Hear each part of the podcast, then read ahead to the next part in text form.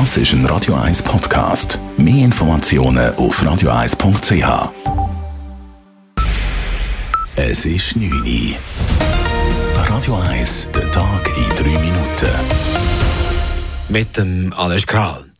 Der Bundesrat verschärft die Corona-Schutzmaßnahmen, allerdings nicht so stark, wie es sich Gesundheitsminister Alain Berset gewünscht hätte.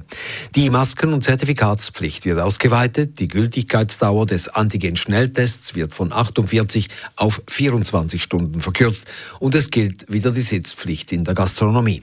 Alain Berset sagte, der Bundesrat beurteilt die Situation derzeit als sehr kritisch. Diese verstärkten Maßnahmen sind dann wirklich ein Alarmsignal für die ganze Bevölkerung. Es braucht danach, dass wirklich alle mitmachen.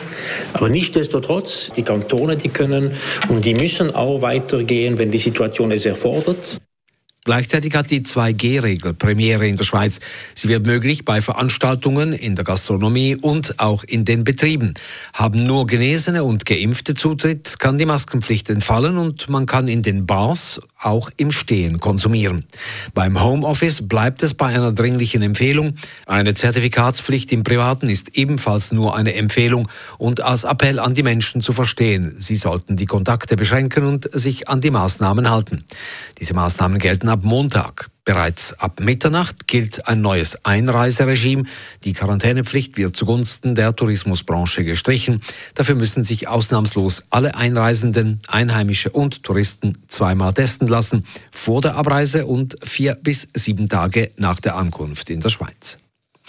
Die Schweiz ist von Deutschland wegen der hohen Corona-Fallzahlen auf die Risikoliste gesetzt worden. Bei der Einreise aus der Schweiz nach Deutschland gilt ab kommenden Sonntag die 2G-Regel.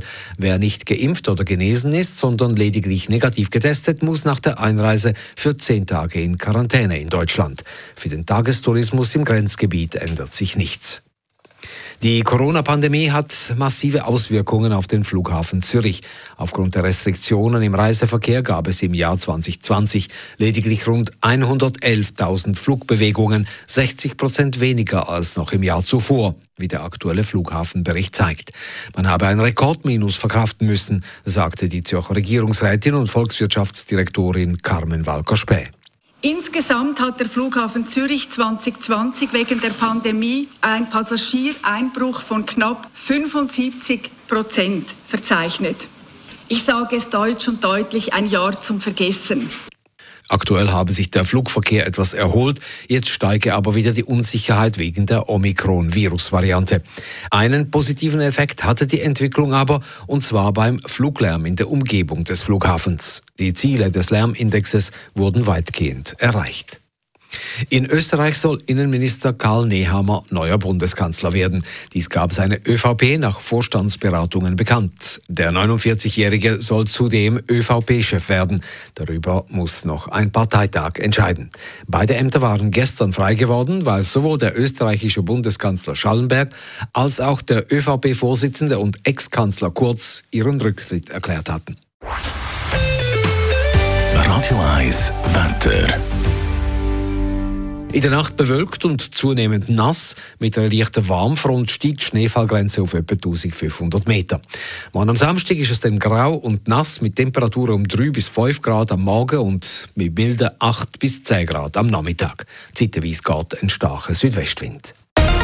Das war der Tag